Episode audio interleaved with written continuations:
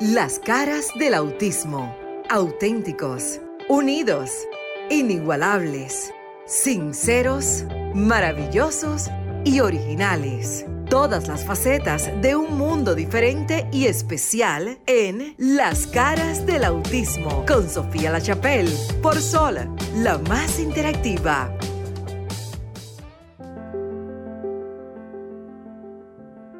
Muy buenas noches, República Dominicana. Bienvenidos y continuamos aquí en vivo a través de Sol 106.5 FM, la más interactiva. Bueno, República Dominicana y el mundo entero que se conecta a través de RCC Media. Y si usted nos está escuchando sentadito en la casa, en el carro o en cualquier otro lugar, recuerde que estamos en 106.5 FM en el territorio de la República Dominicana, en esa isla amada mía caribeña, pero que esto llega a todas partes. Usted que está en Roku TV, también en la aplicación Sol, siempre lo digo, pero con Z solfm.com, bien sencillo, vía internet streaming www.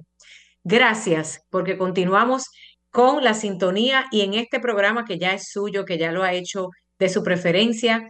Eh, siempre digo cinco años porque nosotros los que hablamos e informamos y tratamos de educarnos todos en el sector de discapacidad es un gran logro. Muchísimas gracias siempre. Miren, el agradecimiento es la clave de la vida. Gracias a la administración de RCC Media por abrir las puertas para que el mundo escuche las diferentes opiniones, las noticias, los testimonios, los servicios y las cosas que a veces no están.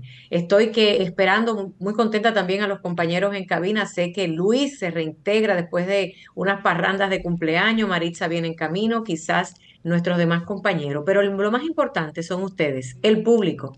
El público que no solo pues quizás se identifica con este programa porque tienen algún ser querido con alguna condición especial, sino los que también lo han hecho suyo. Esos eh, invitados cada sábado que nos dicen presente porque les interesa su comunidad, su ciudad, porque les interesa el prójimo. Los números de teléfono los va a dar Luis ya mismo.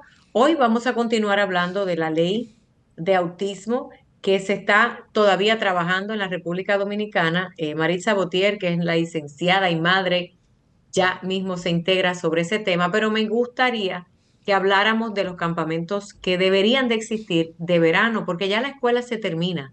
En todas partes prácticamente del mundo, estamos apenas dos semanas, unas escuelas diez días, y la pregunta es, ¿qué vamos a hacer con nuestros hijos? Siempre llega ese tiempo de eh, angustia, porque es la palabra, si usted no, no encuentra un lugar adecuado para dejar a sus hijos. Si es angustioso con nuestros niños o adolescentes típicos, imagínense lo que se llama atípico, que son los que tienen alguna condición.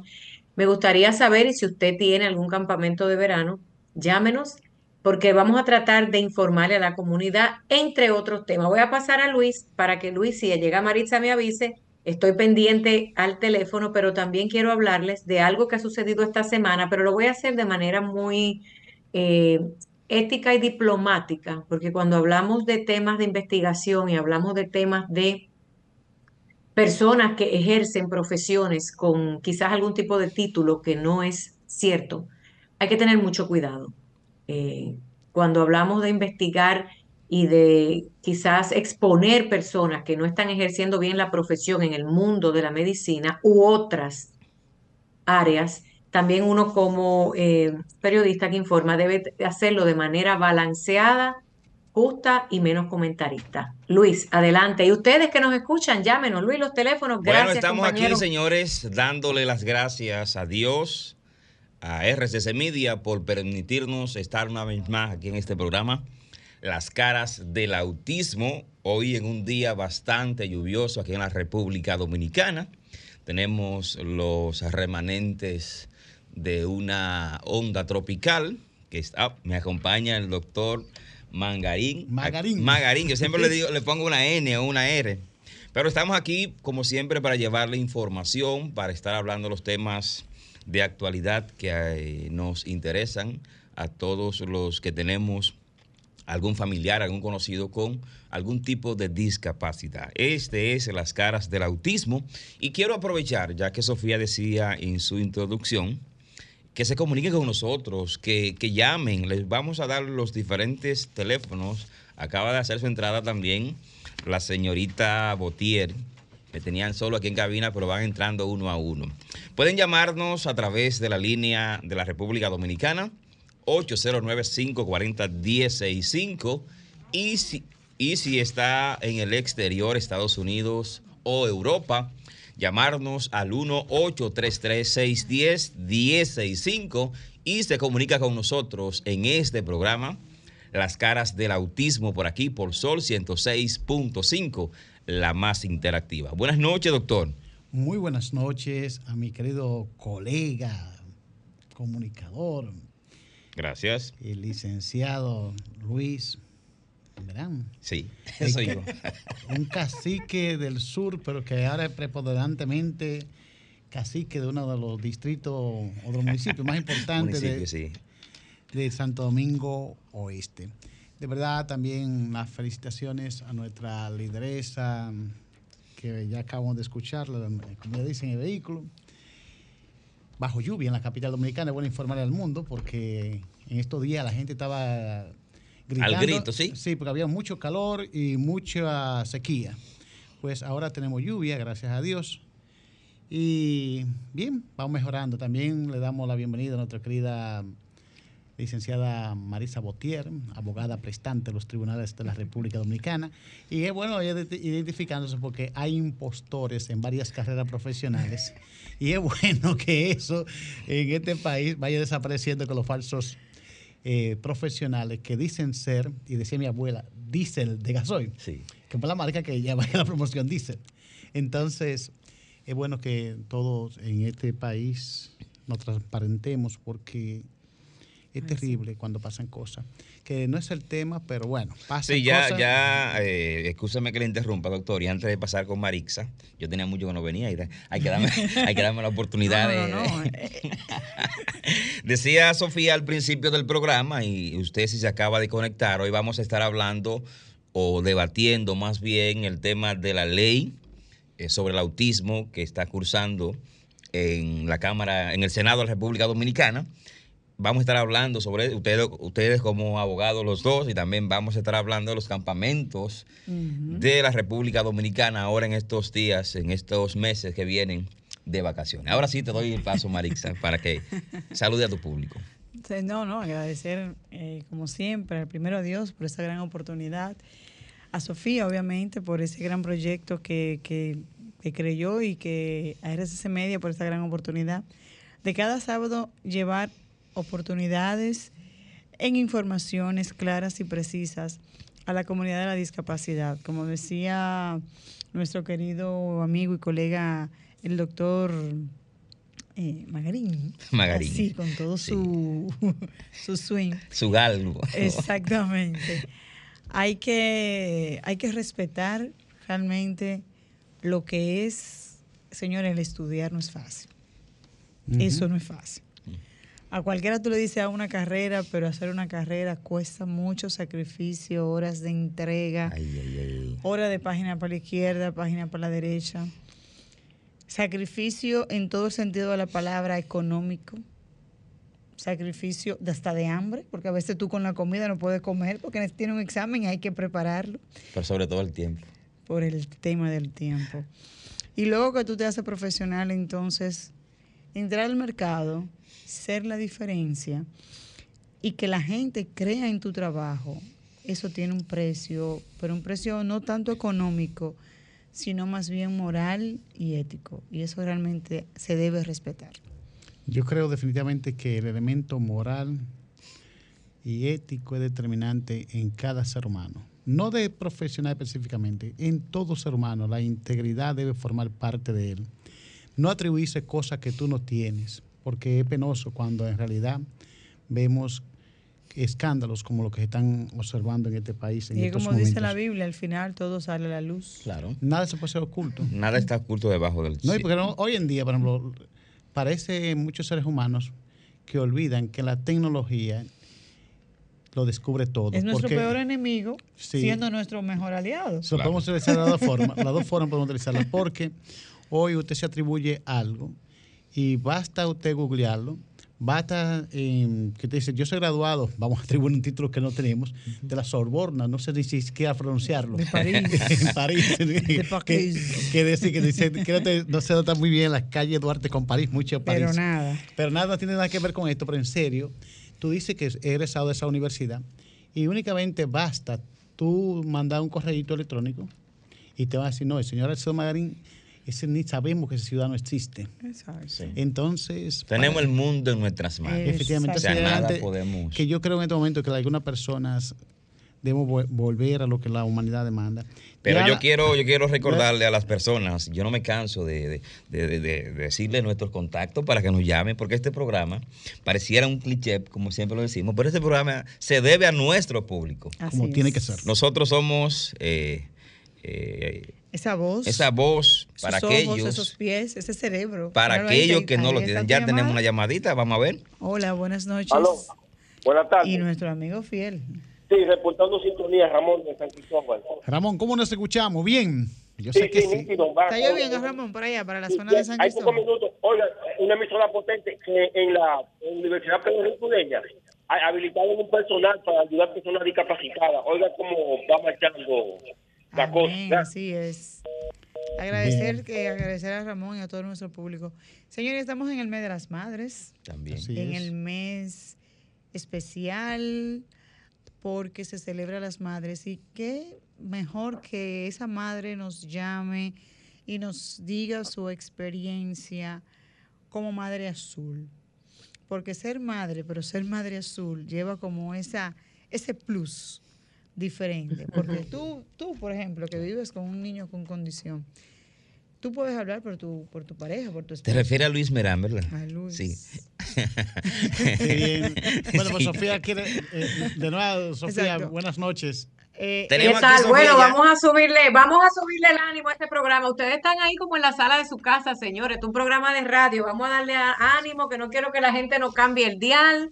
Señores, estamos hablando de las caras del autismo. No, porque yo estoy, miren, es tan interesante cuando uno está del otro lado de la cabina, porque yo siempre pongo mis oídos, eh, no como productor ni como presentador, yo me pongo en el papel del público y es interesante, es interesante que lo hagamos, pero cuando uno está metido frente al micrófono o frente a la cámara, se olvida y yo escuchando la plataforma, digo, bueno, vamos a darle un poquito más de empuje. Miren, yo sé que nosotros, sí, no, es importante porque los programas son, antes que nada, entretenidos. El que sea informativo no significa que eh, la gente nos cambie. Y ese otro programa que está antes, eh, Desahógate, es un escándalo. La gente ni apaga el televisor. Ni apaga el televisor porque es por Roku, ni apaga la radio. Y ustedes saben, miren, eh, es un tema delicado. Yo le pedí al equipo que me permitieran hacerlo. Vuelvo y repito, hay temas que no merecen protagonismo porque esto no es quién hace y quién no. Pero miren, hablar de temas de investigación es muy delicado. Y a mí me preocupa cuando los medios de comunicación y los programas, llámese ese u otro, simplemente nos convertimos en bocinas. Y no bocinas porque le paguen. Ojo, Repetidores. quiero que sepan que es un repetidor de cosas que se dicen. Y les voy a decir algo, en Estados Unidos es tan delicado esto, también. que te pueden demandar. Exacto. Uno no puede estar como comunicador, y mucho menos un periodista que se supone que estudia, hablando de títulos, repitiendo lo que otro periodista dijo u otra fuente dijo sin usted saber bien cómo lo va a decir. Porque hay que empezar por la palabra se presume que. Se presume, y aquí voy a la noticia, que en República Dominicana eh, existen dos grandes periodistas, o tres o cuatro o diez, no importa, que llevan a cabo programas de investigación. Resulta que el tema candente de esta semana es que se supuestamente se está descubriendo una caja de Pandora. ¿Qué significa esto? Que se está investigando dentro de uno de estos programas de investigación y quien quiere venir a este programa, que son los que hacen esas investigaciones, están más que bienvenidos. Pero como sus programas tienen más audiencia, pues yo no les tengo que dar ninguna más. Yo les voy a decir que hay un programa de investigación que está abriendo eh, esa caja de Pandora, eh, descubriendo que al parecer, supuestamente, existen profesionales de, que dicen ser profesionales con títulos de estudios falsos.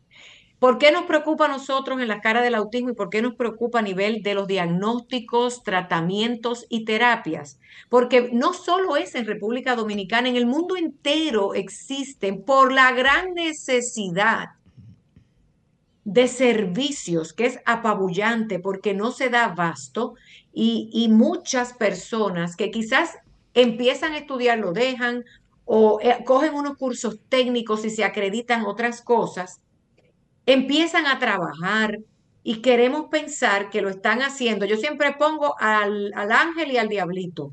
Yo siempre quisiera pensar que lo hacen para... Claro, yo siempre... Exacto, yo siempre quiero pensar que lo hacen porque quieren cubrir una demanda de, gente que está desesperada buscando servicios, llámese el país que sea, porque no es solamente en República Dominicana, esto ha pasado en todas partes, para el tema de diagnóstico, vuelvo y repito, terapias u otros servicios. Y es peligrosísimo, por eso siempre en este programa le hemos dicho a los padres, señores, cuando usted vayan a buscar servicios para sus hijos, ya sea con una terapia, con un psicólogo, un psiquiatra, un neurólogo, en el tema que nos compete, que es la discapacidad o cualquier otra cosa, trate de asegurarse de que de verdad esa persona es quien dice ser, porque la desesperación nos lleva a entrar al primer consultorio que aparece, sea de un rico o de un pobre, y todo el mundo puede comprar un, un marco de fotografía, imprimir un certificado y decir que se graduó de la Universidad de Harvard. Entonces, nuestra desesperación como padres a veces no nos hace ser investigadores. Es que el primer investigador que debe de existir antes de que alguien vea a su ser querido con una condición de discapacidad o autismo es usted, el que nos escucha, si lo tiene en casa. Como bien dijo el doctor Alcedo Margarín, y como sabemos mucho, la, la fuente del Internet es la primera base para investigar. Y si por ahí usted no encuentra nada, porque por ahí se maquilla, se inventa la gente cosas, usted llama, si es por ejemplo un dentista, usted va a llamar a la asociación de dentistas de ese país y usted trate de averiguar, porque eso es lo que ha pasado. No quiero crear alboroto ni mencionar nombres, porque eso es muy delicado. Es muy delicado, claro. Nosotros no somos los que estamos llevando a cabo la investigación. no, y el plan y el plan no es enlodar a nadie, el plan es aclarar no, esto no es cuestión, Luis, esto no es cuestión del lodar. Tú eres un periodista graduado. Esto es cuestión, primero que nada, de ser ético, porque si yo no soy la que estoy investigando, yo no tengo por qué decir fulano y mengano al parecer no son profesionales. Vaya y busque, lea, edúquese. Esto está puesto en la internet. ¿Qué está pasando en nuestros países con supuestos o pseudo profesionales que están dando diagnósticos o tratamientos. Lo voy a dejar ahí porque eso es una un tema editorial. Bueno, la eh, madre. Voy a aprovechar también, señora, eh, a nuestra querida lideresa, eh, nuestra mentora, Sofía Lachapel, en cuanto hay debilidad, inclusive hemos estado en, en contacto con los gremios. Por ejemplo, en la República Dominicana, desde el año 1911, por carácter de obligatoriedad, el presidente de la República para ejercer una carrera, 1911, no es de ahora, hace un siglo y pico. Ha una llovido. Persona, Una persona debe tener este cuatro, la autorización para ejercer una profesión en el territorio nacional. Aquí en nuestro país. Pero simplemente, y voy a sacar el plato aparte por cuestión de intereses, no porque se haga de buena fe, hay jueces, hay fiscales que para usted postular, lo primero que le saquen es el carnet, el de él como juez, y te dice, mire, presénteme el suyo. Ah, que me quedó en la casa, por favor, baje de audiencia. Cuando tenga el carnet, pase por acá. Pero así, durante muchos años ejerció la carrera de, abogacía en República Dominicana de gente que eran impostores, instrusos de la carrera, y, no, es decir, y, tuvieron que crear el Colegio de Abogados en 1984. Me voy a quedar en este campo porque hay carreras como el de periodismo, de la cual pertenezco, que aún nosotros graduados de universidades, tampoco se nos exige este cuatro. Y por eso usted ve que tanta gente improvisado, que han fracasado hasta en otra carrera, vienen e invaden la carrera de las comunicaciones. entonces, somos, repito, bueno, vamos, yo creo que sería bueno que zumbáramos ese tema ya. Vamos a pasar al próximo. Marisa, me gustó algo para dejarlo en el estudio allá abajo y ustedes continúen. Estamos en el mes de las madres para República Dominicana y otros países. Le tenemos noticias. Marisa, quiero que digas Luis y el doctor y Cristina que dice que viene por ahí. No, ya está, ya está aquí, está aquí. Ah, Cristina, ¿qué tal? Bienvenida. Miren, señores, tenemos tenemos unos premios que vamos a entregar, llámese, no quiero decir cuáles son. Eh, hicimos una convocatoria y quiero refrescar esto porque se lo olvidó al equipo. una convocatoria para que las fundaciones u organizaciones Sí, que prestan servicio al autismo, mayo.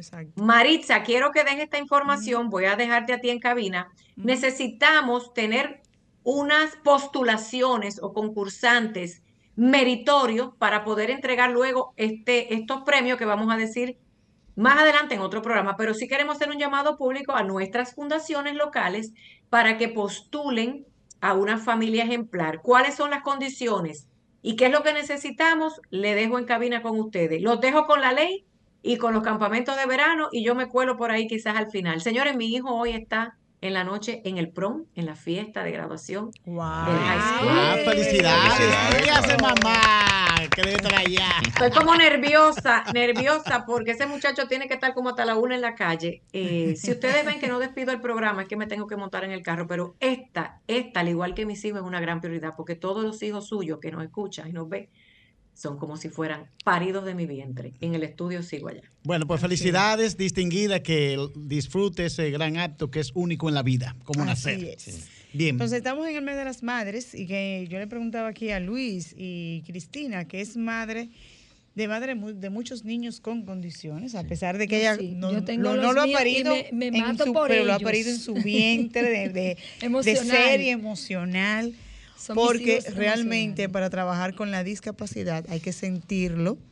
No es simplemente, ah, yo estoy de moda la discapacidad. En, en el caso nuestro, el autismo, Yo vengo de, está de moda. casos. No, es una condición que es de por vida, que las, pa- las familias que los vivimos es de todo, no solamente en el caso mío, no es de Lucas, en el caso tuyo no es de Alex. de Alex, no es de exclusivo de los hijos de Sofía, sino de todos los miembros de la familia. Y cuando yo decía ahorita que estamos en el mes de las madres, y ser una madre azul conlleva mucho más que sacrificio, mucho, mucho, mucho más que amor y entrega, porque uno de los testimonios en el primer programa, ah, mm, vamos a darle paso a nuestra prioridad, que son las llamadas. Claro. Buenas noches, estás en las caras del autismo. Buenas noches a todo el equipo. Gracias igual por estar en sintonía. ¿Su nombre? ¿De dónde nos llama? Le habla Samuel Valdés de Higüey. Ay, gracias por estar bien, en Samuel. sintonía. ¿Está lloviendo por allá? Sí, está lloviendo en este momento aquí en Higüey. Qué Está bueno. bien eso quiere fresca la que el temperatura. calor va a bajar un poco. Cuéntenos, señor Samuel. Yo quiero Si es saludar posible, señor Samuel, disculpe, para que baje, baje el volumen de su radio, por favor. Ok. Sí, gracias. Quiero saludar de manera especial a, a Sofía Chapel y a Su todo el equipo, llega, Gracias. porque realmente ella se lo merece. Y vamos a tirar para adelante. Eso es todo. Ah, Muchas pues gracias. Gracias. Pues bien, entonces hablar de, de ser madre eh, en este mes es más que gratificante porque cuando, por ejemplo, en mi caso, voy a hablar por mi testimonio eh, brevemente, en mi caso ver a Lucas, que ha sido un niño que ha sobrepasado muchísimas barreras, y cuando la gente me lo dice, ay, pero Lucas se ve, como dice la gente, entre comillas, normal. Normal. Sí, sí. Y yo le digo, Solamente tú sabes. Sí, en estos días yo le decía a Cristina, Cristina, tengo que dar una charla en el colegio porque pasa eso. Lucas se ve normal. Entonces, como Lucas se ve normal para mucha gente, Lucas no tiene una condición. Y gracias a Dios, eh, Lucas es de los niños que son muy funcionales, pero hasta ser funcional dentro del espectro es un, es un tema que hay que entenderlo y vivirlo, porque ellos tienen su mundo diferente al nuestro, pero con amor, paciencia, tolerancia. Y recuerdo que el primer día de este programa, cuando nos reunimos, el panel estaba lleno de madres. Sofía le preguntaba, ¿qué es el autismo a una madre? Y una madre decía, el autismo como el viento. Yo le decía, como el viento. Claro, Lo porque tú lo sientes, sientes, Pero no lo puedes ver. pero tú no los puedes ver exactamente. Entonces tú lo sientes. A partir de ahí yo entendí, yo dije, ok, es verdad, tú sientes que eso te da en la cara, así, ay, tú dices, y ahora, ¿Qué Eh, hago con esto? ¿qué hago con esto? Entonces hay terapias que es ensayo y error. Hay terapias que al principio al niño, en mi caso, le funcionaba, pero otra terapia le podía durar una o dos semanas y ya el muchacho volvía y se me revolteaba. Entonces yo decía, ok, ensayo y error, esto no, me, esto no cuadra, esto cuadra. Pero gracias a Dios, bueno, le digo a todas las madres que nos escuchan que con mucha paciencia, mucha tolerancia, muchas lágrimas, muchos sacrificios, si podemos decir la palabra, incluir la palabra sacrificio, sino más bien dejar de hacer cosas para poder adaptarnos y la familia sobre todo cuando tú tienes otros hijos, que ellos te dicen, ok, entonces Luca es la prioridad aquí. Es un tema, realmente. Y es un equilibrio que debemos llevar. Y algo muy interesante en esa línea, Marixa, es que cuando tenemos a una a un padre, a una madre azul delante de nosotros, tenemos que verlo dentro de su contexto y su realidad. Porque así como ningún niño dentro del espectro es igual, de igual manera la receptividad de la familia. Nosotros tenemos que ser, eh, los que no tenemos esa situación, tenemos que ser empáticos con las familias y sobre todo las familias que tienen los niños y niñas con esta condición, identificar, y yo le decía a una madre esta tarde, que su niño es muy funcional, pero lo tiene en una sala de apoyo y el niño está adoptando conducta porque en otra evaluación psicológica que se le hizo, que para medir su otro perfil, se ve que el niño es muy, tiene una conducta adaptativa muy alta. ¿Qué significa eso? Que todo lo que él vea en el entorno lo va a absorber como una esponja más que otros niños. Y el niño está asumiendo eh, conductas estereotipadas que no tenía antes y está de- tiene todas las condiciones, tiene el desarrollo del lenguaje, tiene el desarrollo motriz, lo que tiene es un tema conductual. Enfóquese en la, en, el- en la terapia conductual, en concentración y atención, y lléveme a ese niño a un aula normal, con su grupo eh, de niños normales, porque está en el, en el aula de Entonces, apoyo, eso, está es, eso es un consejo para las para los padres Sí. que están recibiendo terapia, en especial a las madres que somos las que vamos a la terapia. Que observen lo que, les somos las que estamos ahí exactamente y que sepamos, como, eh, como decíamos, ensayo y error, que realmente es la terapia que lleva el niño, porque dentro del espectro hay un sinnúmero de terapia que quizás yo se la estoy dando a mi hijo y esa no es la que mi hijo tiene que hacer, tiene que llevar. Y pues- duramos horas, días, haciendo un turno con una terapeuta. Y no que te va a dar resultado al No, final al porque no es la que necesita. Pero, por ejemplo, si un niño tiene un problema de base, eh, el- lo prioritario es lo conductual. Si tú no controlas lo conductual, tú no me puedes trabajar cognitivo, eh, la parte cognitiva, que te aprenda eh, a sumar, a restar. Eso no es su prioridad. Su prioridad es centrarse y regular su cuerpo. y que pueda es. tener, tú le puedes trabajar en la parte cognitiva, la concentración y la atención, para luego que el niño se tenga la capacidad de estar concentrado y de atender, eh, eh, durar en una actividad 5 o 10 minutos, entonces tú poder hacer... A mí me surgió una, una duda cuando tú te refieres a eso como madre, pensando en aquellas madres que están en, en- desde el otro lado de- eh, del teléfono.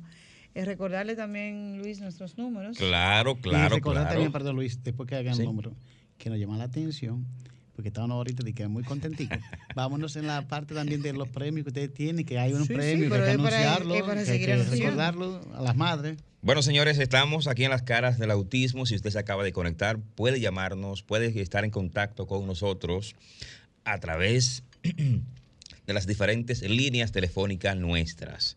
Estamos para República Dominicana en el 809-540-165. Repito, República Dominicana 809-540-165 y desde, desde el exterior 1-833. 610-165. Comuníquese con nosotros. Sea parte de este programa. Eh, Llámenos y díganos cuál es su inquietud, eh, cómo le están pasando en su casa con, con la discapacidad de su familiar, ya que estamos listos, estamos prestos para escucharle y ayudarle. En este mes de la madre. Marisa, En ahí este me voy mes con de las pregunta. madres. Tenemos una llamadita de Ah, una bueno. vez. Sí. Bueno, Soy llegó de una friendo y comiendo. Hola, buenas noches. Aló. ¿Sí? Escúchenme, me voy a salir del contexto. Destacar el gran trabajo que hacen estas dos madres y periodistas, Nuria Piedra y Alicia Ortega. Mi mayor felicidad y bendiciones para ellas dos. Muchas Gracias. Muchas gracias. Bien. Eh, Yo le decía, a- aprovechando también. que tengo a Cristina aquí como cada sábado y pensando como esas madres, pensando sobre todo cuando te escucho hablar y decir, ¿cuál es la terapia que más deberías utilizar? Yo como madre que no tengo acceso a una terapia porque estoy en el inter- en el fun- fin del país, Hay- Hay técnicas que ahí se le pueden dar. exactamente entonces cuáles serían esas técnicas que en principio cuando yo veo que mi hijo tiene una conducta en principio que es diferente, porque no vamos a decir inapropiada, porque el concepto inapropiado no me cabería, porque habría que ver cada condición de cada familia. Pero digamos diferente, ¿cómo podemos entonces guiar esas madres que nos están escuchando para que puedan entender esas técnicas precisas antes de, exactamente, déjame tomar esta llamadita, para darle esos tics a estas familias. Ok. Hola, buenas noches. Hola, Sí, buena. sí. ¿Con quién hablamos y de dónde? A Mauri, eh, Juan Rafael, de Sí. Baje el volumen, por favor. Está totalmente bajo. Ah, Ah, sí. Díganos su comentario, don Amauris. Bien. Eh, deseo felicitarlo por el espacio, muy instructivo. Muchas Mi gracias. pregunta va, yo llevo a mi niña a una institución, a una terapia del lenguaje, pero eh, siempre veo que no nos, no nos dan participación durante la terapia. Eso es en todas las instituciones. Gracias por estar en sintonía, nos escucha en línea. Eso pasa mucho también. A los padres lo dejan fuera y entran No, al yo- niño no, solo. Yo te, tengo, yo te tengo el dato. Cuando yo empecé a ejercitarme en el área de terapia del lenguaje, haciendo mis pininos, yo sentí que los niños aprendían muy rápido y es que yo integraba a los, ni- a los padres y le daba ejercicios para la casa. Y con el respeto que merece, una colega me dijo, pero ¿y entonces de qué tú vas a comer? Tengo, de- antes de tú continuar, Marixa, tengo no, que algunos oyentes que no han dicho, como que las Suena llamadas no se están escuchando. Suena crudo, Ok. pero en el caso, en el caso mío particular, eh, sin Pero lo correcto es que los padres se entren con los niños. Lo ideal Exacto. debería ser que los padres, por dos razones, por enfoque de derecho, porque un adulto no debe quedarse con un niño menor solo, a menos que haya una cámara de exe que los padres lo puedan ver de fuera. Sobre todo. Número uno. Y aquí hay muy pocos lugares con cámara de exe. Número uno. Número dos. Si yo entro a mamá a la sala terapéutica y mamá ve los ejercicios y los ejercita en casa, el niño va a desarrollarse más. De hecho, yo lo tengo como principio. Yo te, hago mi sesión con los niños. Ahora hay momentos en que mamá no puede entrar porque el niño se desregula, y no se concentra y cada caso es único. Cada caso es único, entonces yo tengo que tener el cuidado de saber que si tengo a un niño, su condición muy particular, hay madres que los niños buscan aprobación hasta para mover un dedo. Entonces ese niño no te va a funcionar con mamá dentro. Entonces ahí sería buscar el equilibrio, buscarle equidad. Saber. Entonces, y ya el- para los tics, para nosotros continuar con lo que es la programación. Ok, en el tema de concentración y atención, yo siempre busco un, un tics muy popular. Los mostachones, el cordón del zapato y poner al muchachito ahí. Eh, eh, Yo tengo una abuela que yo le di ese tip para un niño con un trastorno de, de O sea, hiperactividad. que son objetos que están en la casa. que son el- el- el- Fácil de conseguir. la Exacto. pasta. Entonces tú le pones a atravesar todos los mostachones, pero lo hacemos en competencia para que el niño no se sienta que es una, un- sino que estamos jugando a ver quién entra más. Y ahí estamos desarrollando la motora fina, estamos desarrollando la concentración de atención, una pizarrita de corcho o una, un pedazo de corcho de, de- y chinchetas para hacer punteros. Yo uso mucho esa técnica. Recortamos círculos, vamos, recorte el tuyo, el mío, recortamos, tengo la motora fina, pero allí mismo tomamos y vamos a pegarle con chincheta en el colcho. A ver quién termina primero, pero despacio. Vamos con el color verde. Yo pongo el verde, tú pones tu verde. Yo pongo mi azul, tú pones mi azul. Espera tu turno. Entonces, esos son procesos terapéuticos para concentración y atención. Se puede hacer también si no tienes la, la, la pizarrita de corcho o el pedazo de corcho para trabajar con la chincheta, puedes hacerlo con un lápiz, punteando. A medida de que los niños, uno vaya Lo- tomando lo, que hay de la Lo ideal es que usted busque en su vida cotidiana qué existe que pueda con el niño las habichuelas, ayudar a poner al niño a limpiar las habichuelas. Ok, Eso, eso es Eso muy para importante. desarrollar. para, para, para, para que se concentren. Sí. Y- Pero lo vamos a hacer, eh, puede ser contándola, dependiendo de que cada caso es único. No, por eso te Y el decía plan que cuáles eran los tics eh, eh, para las familias que, que no pueden acceder a terapia por el costo que conlleva llevar una terapia, por las horas que conlleva llevar una terapia, porque las terapias para tú ver los resultados a largo plazo porque tampoco es que de hoy para mañana, conllevan recurrente, Constante, constante, sistémico. Exactamente, y eso a su vez lleva un costo. Así Bien. es. Bien. Señora Sofía habló también, antes de dejarnos aquí en la plataforma, sobre algo muy importante a propósito del mes de las madres. Tenemos unos regalitos que son muy valiosos para las madres y la dinámica es la siguiente. Cada fundación que Atención, trabaje... atención, para que estén claros. Exactamente, Sí. vamos a ponerlo claro. Claro. Cada fundación dentro del país a nivel nacional, no solamente de aquí del distrito, sino queremos que participe este, sur, norte, todo el país, que trabaje con autismo. O sea, entendemos que la discapacidad es muy amplia, pero vamos a enfocarnos en autismo, madres azules.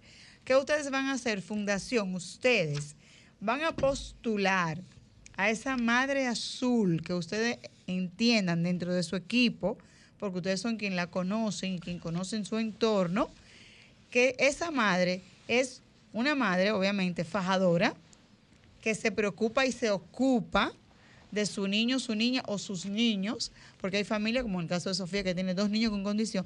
Déjame hacer un stop para tomar esta llamadita. Hola, buenas noches. Buenas noches. Sí, buenas Yo noches. soy Anabel desde Bogotá. Sí. Yo, Ana- Habla un Anabel, poquito, Anabel, por por favor. favor, el volumen. soy trabajo, yo le colaboro en muchísimas actividades. Yo estoy con tan enfermo.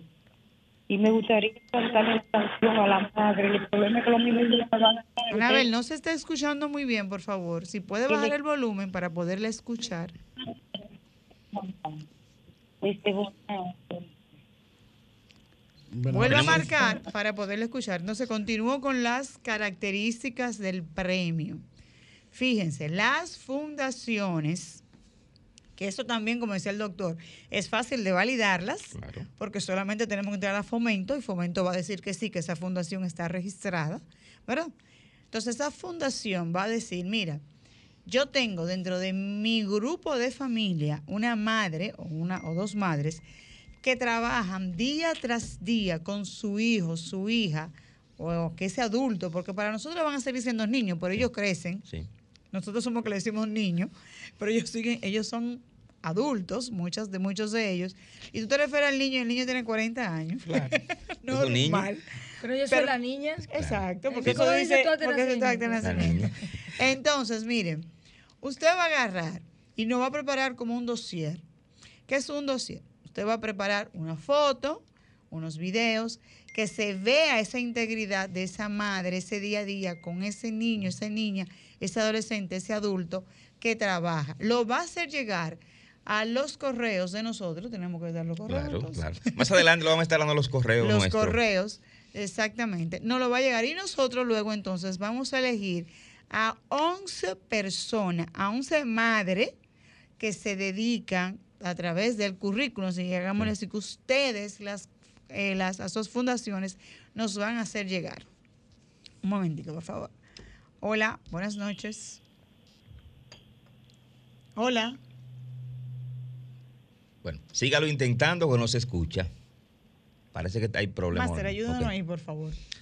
Entonces, está lloviendo, señores. Puede Sí, ser, sí. ¿verdad? Sí. Entonces, le decimos, miren, ustedes en mi correo es, anote, M, M de mamá, Botier, se escribe V grande, o B de, o- de burro, para Sí, llamarle, sí. ¿verdad? O de oso, T de tomate, I de imán, E de enano, R de rosa, 29, arroba gmail. Usted ahí me envía o nos envía lo que es- son esos currículos y nosotros ya el último sábado de las madres diremos quiénes han sido no los ganadores. ¿Cómo Yo no voy a vas estar aquí. Pero yo va a voy ser estar- parte del elenco parte, como quiera. sí. Hola, buenas noches. Sara en presencia virtual. Buen, buenas tardes. Aquella chica, yo soy desde Buena, ahora que el papá mío hacía eso, y murió y me ha quedado haciendo eso. Pues.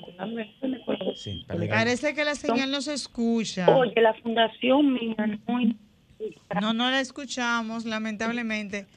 Eh, trate de, de ubicarse en una zona que se pueda escuchar porque no se está escuchando nada. Bueno, Bueno, recordar que estamos en el 809-540-165 para la zona metropolitana y 1-833-610-165. Estamos en las caras del autismo, el programa de la discapacidad. Doctor, eh, tenemos que continuar con una tarea que nos ha asignado nuestra amiga y querida Sofía con el tema de conocer la ley.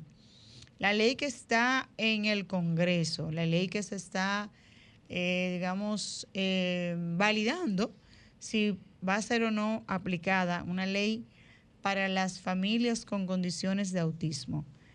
Eh, nada, micrófono Como todo siempre, leyes para que la gente no retenga el nombre nunca. Oye, ¿cómo se llama? Proyecto de ley de atención, inclusión y protección para las personas con trastorno del espectro autista. Ya veremos que llamar a la ley TEA, porque así será más fácil. Entonces, Con sus siglas. Exacto, como los dominicanos todos siguen. Porque nos, Ujú. eh, nos gusta. Recuerden que la semana pasada nosotros dijimos que este proyecto de ley sigue siendo un proyecto. Tiene 55 artículos, ya lo hablamos, eso es bueno señalárselo, y 11 capítulos. Podría ser al revés. 11 capítulos y 55 artículos. Así es. Pero en una lectura, y viene siendo como mi segunda lectura, y haciendo comparaciones con otras eh, normativas que tenemos para la discapacidad, la ley eh, que yo observo, es decir, este es criterio muy personal mío, valga la redundancia, porque si es, mío, si es personal mío, Es suyo, ¿verdad? en pleonasmo. Veo que lo que está buscando es asignarle, asignándole responsabilidades a las instituciones existentes.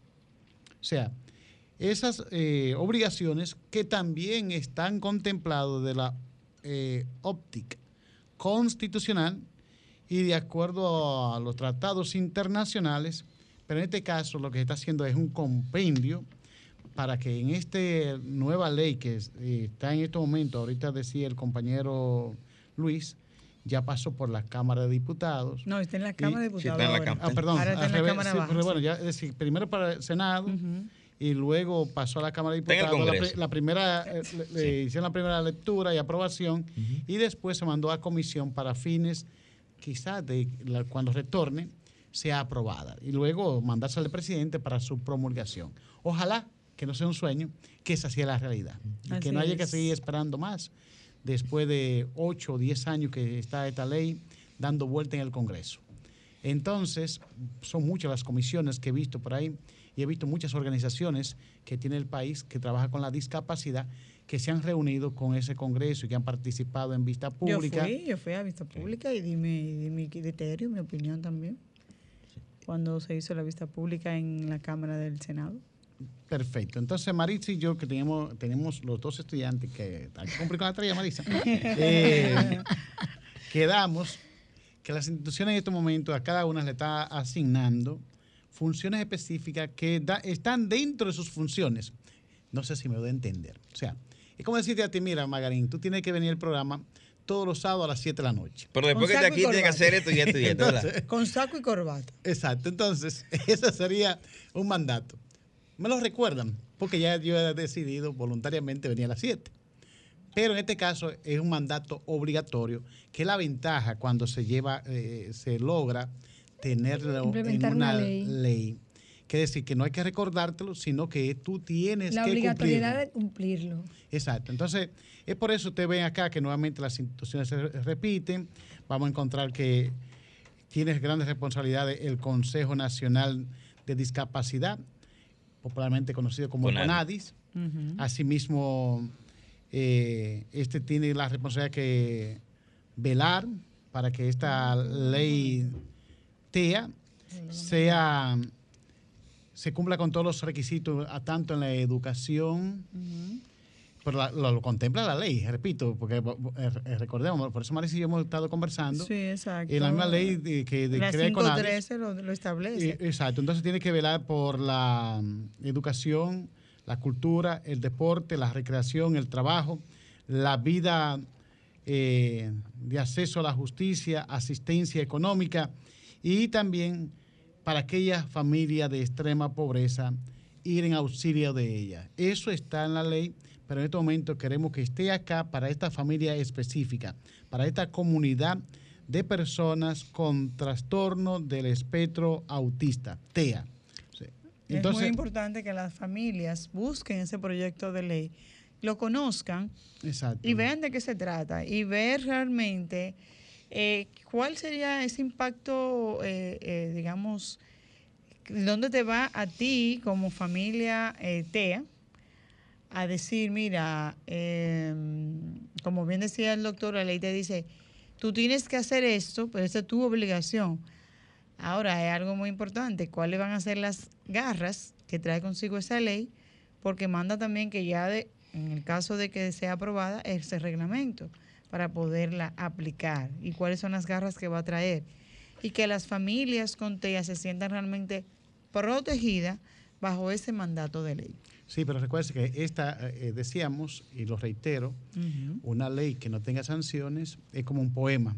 Pero esta ley sí tiene implicaciones, que yo lo señalé la semana pasada, Ujú. desde prisión, eh, cuando se incurra en parte relativo a la concerniente a la materia penal, sanciones económicas cuando se le sea negado un derecho que le corresponde a una persona con discapacidad TEA, eh, desde 20 salarios, o sea que tiene Sí, sanciones. el, Entonces, el la- modo de aplicación. de la esa- aplicación. Eh, se Entonces- refiere, doctor, excusa, yo no entiendo mucho sobre la ley. Yo lo he estado leyendo, pero ustedes son los profesionales del área. Cuando, usted, Cállate. cuando usted dice que eh, contempla esa ley sanciones y hasta prisión, eso es para las personas que maltraten, te- hagan, tengan un, un maltrato, ya sea de cualquier forma, con una persona que tenga la condición.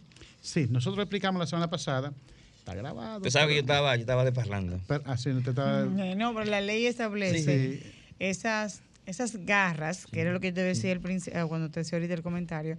Entonces, esa parte normativa de, ok, lo que me dice la, la, la, la normativa es que cuando tú incumplas con tu mandato, como bien él dice, de darme la asistencia, sobre todo en salud, que debe ser lo principal y es el inicio. Fíjate que el...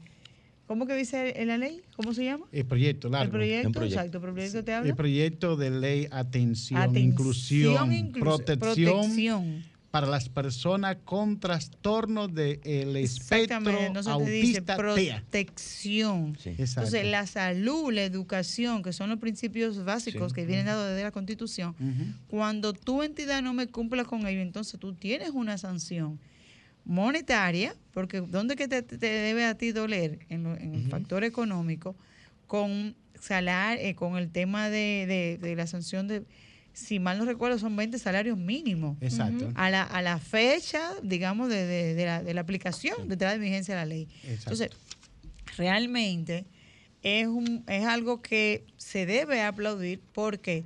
Porque, pero vuelvo y te reitero también, muchas veces el detalle está en que yo sí sé que mi hijo tiene la condición. Pero yo llego a un sitio, porque te voy a poner entre paréntesis antes de pasar a Cristina con, con el tema último de, de- de la programación de hoy. Mire, y es lo que yo le digo a las familias y le trato de, de- de explicarle en términos de derecho. Yo tengo el derecho de que mi hijo sea atendido.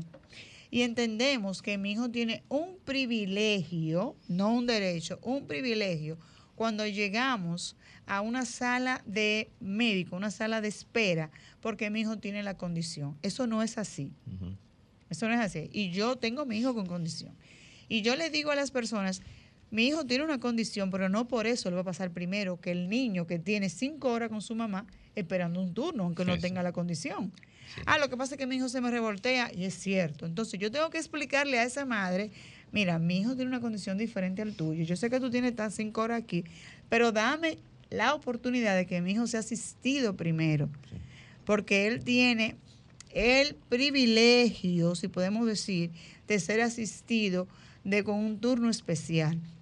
Pero eso no significa que yo voy a llegar de, mane- de manera exi- eh, así, de llegué yo. Abrupta. Sí. Exacto, llegué yo, llegó Luca y a Luca hay que atenderlo primero. Porque aunque eso lo dice la ley, pero las personas queremos malutilizar ese concepto y entender que como Luca tiene la condición, él va primero que el tuyo, que no tiene la Claro. condición. O sea, Y hay eso, que ver, porque también hay que ver la condición de, en materia de salud Hay niños que tal vez no tengan la condición y tienen una situación de urgencia médica, que tiene que urgencia dársele médica, prioridad. que- O sea, exactamente, el sentido entonces, común para a la mí-. Va a primar, va a primar ahí. O sea, a mí me llama muchísimo con ese tema. Yo le te la- trato de explicar a la gente que si bien es cierto que el niño tiene una condición, no es menos cierto que ese otro niño que no tiene condición tiene su derecho porque él está ahí. Sí. Imagínate tú en un hospital que hay que hacer turno de las 5 de la mañana.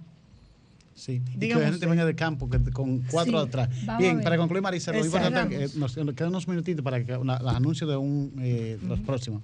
Pero queda claro algo, que ahí arrastra todo la bendita educación. Y que la gente tiene que hablar Sí. y saber Porque yo no hablar. tengo por qué interpretar lo que tú estás pensando ni tu realidad. eh, Tiene que entonces, expresar. eh, Tiene que expresar y decir, pero la, la condición, la palabra mágica es por favor. Y ese por favor arrastra lo que haga mínimamente una persona triunfadora utiliza. Agradecimiento. Te agradezco que tú me cedas tu espacio, que sé que no me lo merezco porque tú tienes dos horas ahí, pero yo tengo esta situación especial. La y la ley me la faculta. decimos. La oveja mansa se chupa su teta y la ajena. Bien, entonces para concluir, a Luis, eh, nos quedan cinco minutos. Vamos a decirle brevemente a Luis que, Luis, miren, Sí. ¿cuándo son lo- las sanciones? Porque está establecido en el artículo 36 y 37 en el proyecto. A mí y al público que nos Sí, escucha. pero sí. eh, el público lo escucha, pero yo te está pidiendo de manera sí, especial. sí. Voy. Entonces, ¿sabe qué? Sí, Dice lo siguiente: será sancionado el empresario sí. que vaya una persona certificada por Econadis a pedir un trabajo y él tiene la capacidad de realizarlo y él lo niegue, le van a poner una sanción de 1 a 10 salarios mínimo. Eso en pesos dominicanos vendrían siendo un total, si aplicamos 20 mil como salario mínimo, Sí. 20 mil 463 pesos, la multa sería de 204.630 pesos que serán cobrados nada más y nada menos que por el Ministerio de Trabajo. De Trabajo. Por negarle eso. Eso Y si fuese con el aplicado hoy en día con el salario mínimo que, hay- Que hay está en en- existencia. Exacto, bueno, eso entonces- está muy triste. Vamos a despedirnos con alegría, señores. Sí, Ya pero, no, pero esa también- la- esa la ley. La ley, Claro. la ley es dura, pero la ley... el- Ah. bueno, continuaremos eh, durante todos estos sábados hablando, o sea, dando a conocer lo que son esos tics de la ley. Les invitamos, señores, a que la busquen, a Está que se familiaricen con ella, a que la lean y que hagan ese derecho comparativo con la ley 513, que es la ley existente, y con, con las leyes internacionales, que se ya se aplicó en Venezuela, se aplicó en Colombia. Googleenla, porque ese es el diccionario universal, ¿verdad? Y búsquenla y apréndanla para que podamos exigir nuestros derechos. Ya concluido con esa parte, Cristina tiene, señores, viene, viene verano, viene junio, para nuestros hijos es bien complicado encontrar campamento porque nuestros hijos son diferentes y el campamento de nuestros hijos, entre comillas, lleva terapia. Lleva, lleva, lleva de todo, lleva de todo. Si realmente nosotros estamos muy contentos, hemos logrado una alianza estratégica con Fundación Preadi, que es una fundación local, eh, que va a trabajar todo el tema de componente deportivo en- de manera inclusiva y la Fundación Familia Escogida. Vamos a estar trabajando un programa, el programa 2 un, dos más 1, que se lleva a cabo en los espacios pedagógicos, pues lo vamos a estar llevando a tiempo de campamento. ¿Esto qué significa? Que del día 26 de junio al 14 de julio será un campamento de tres semanas. 26 de junio, mes De ju- 6. Sí. Y del ¿A qué día 10 dijiste? al 14 de julio. Y luego del 17 de julio al 4 de agosto. ¿Cuál es la O particularidad? sea, son dos campamentos, son dos fechas. Son dos fechas en diferentes locaciones. Ok. Ya es- tenemos la fecha, ya sabemos que en San Cristóbal, en Canastica, vamos a estar en el campo vacacional Los Pinos. Ya está confirmado. Esa promo es posible que salga a partir del lunes. Sin embargo, cabe destacar aquí que una de las particularidades y de las virtudes de este campamento es que podrán ir los hermanos. Ah, o qué sea, que no solamente vamos a trabajar con los niños que tengan algún tipo de condición, cualquiera, sino que va, vamos a tener un capitán de equipo psicólogo y un capitán de, de equipo de actividades deportivas. Y un capitán de equipo que va a estar trabajando la parte de formación eh, eh, humana. Me imagino que tú irás dando los tics más adelante. Sí, Pero las adelante. personas que están desde aquí, de la ciudad, ¿cómo se podrán transmitir, transportar Transport- allá? No, no, porque en la ciudad vamos a tener dos campamentos. Ah. Entonces, Va a este es de San Cristóbal, uno aquí y dos en la ciudad. Sí, Ah, dos- a nivel nacional. Sí. No, Yo quiero recordar. Todavía no, es un piloto y viene con unas técnicas implementadas en España con niños con estas condiciones y realmente estamos muy contentos porque de hecho ya los niños de España están donando eh, visera, traje de baño, muchas cosas, que están- gorros. También. Quiero, quiero recordarle a las personas, cuando Marisa ahorita hablaba de, de las personas que las fundaciones van a, Sí. a postular, que tanto al correo que ya Marisa le ofreció, como al de Sofía La Chapelle, exacto. debemos recordar que también pueden, ella lo dijo muy clarito, el de, el de ella, pero si también quieren enviarlo al de Sofía La Chapelle, es Sofía La Chapelle TV arroba gmail.com. Atención fundaciones, para que postulen a esas madres fajadoras, esas madres que merecen un presente, un regalo, que nosotros vamos que- a estar eh, más adelante hablando sobre el tema. Exacto, que conste que ustedes enviarán sus candidatas Claro. Y luego entonces nosotros haremos ese mapeo para brindarle ese obsequio que con mucho cariño el programa se lo dedica por ser esa madre fajadora. Sí, lo que queremos es que sea madre con, o sea, madre con autismo, porque el autismo de nosotros Sí, igual. sí. Nada, señores, voy a Sí, por eso decimos Antes de post concluir, antes de concluir, señores, eh, quedan muchas cosas en el camino. Claro. Yo creo que la compañera va a traer más informaciones para el próximo sábado. Y- Yo voy a estar hablando también del autismo en personas adultas, que muy poco se habla de esto. Perfecto. Y las madres que puedan que vengan, como Exacto. invitamos a las madres a que den su testimonio, a- a- en especial porque es el mes de las madres y este mes está dedicado a ustedes, que nos cuenten, que nos llamen, señores, cuál ha sido su experiencia durante todo esa, esa vida de ser madre con un niño con condición. Bueno, vamos también a concluir con a- felicitando al hijo de nuestra querida mentora, que en el día de hoy Celebra su su graduación. graduación, que es de, de pláceme para la licenciada Sofía La Chapelle y toda la familia y su gran programa que nos unimos todos desde la República Dominicana y festejamos este triunfo Así es. de que si uno concluye el bachillerato en cualquier parte del mundo, tiene todas las puertas de las universidades del mundo abiertas para ingresar a buscar el título universitario. Así es, Que Dios señores. bendiga y le deseamos la mejor de las vemos suertes. Nos vemos el próximo sábado. sábado, El sábado mediante. próximo- Lo mejor. Sol 106.5, la más interactiva. Una emisora RCC Miria.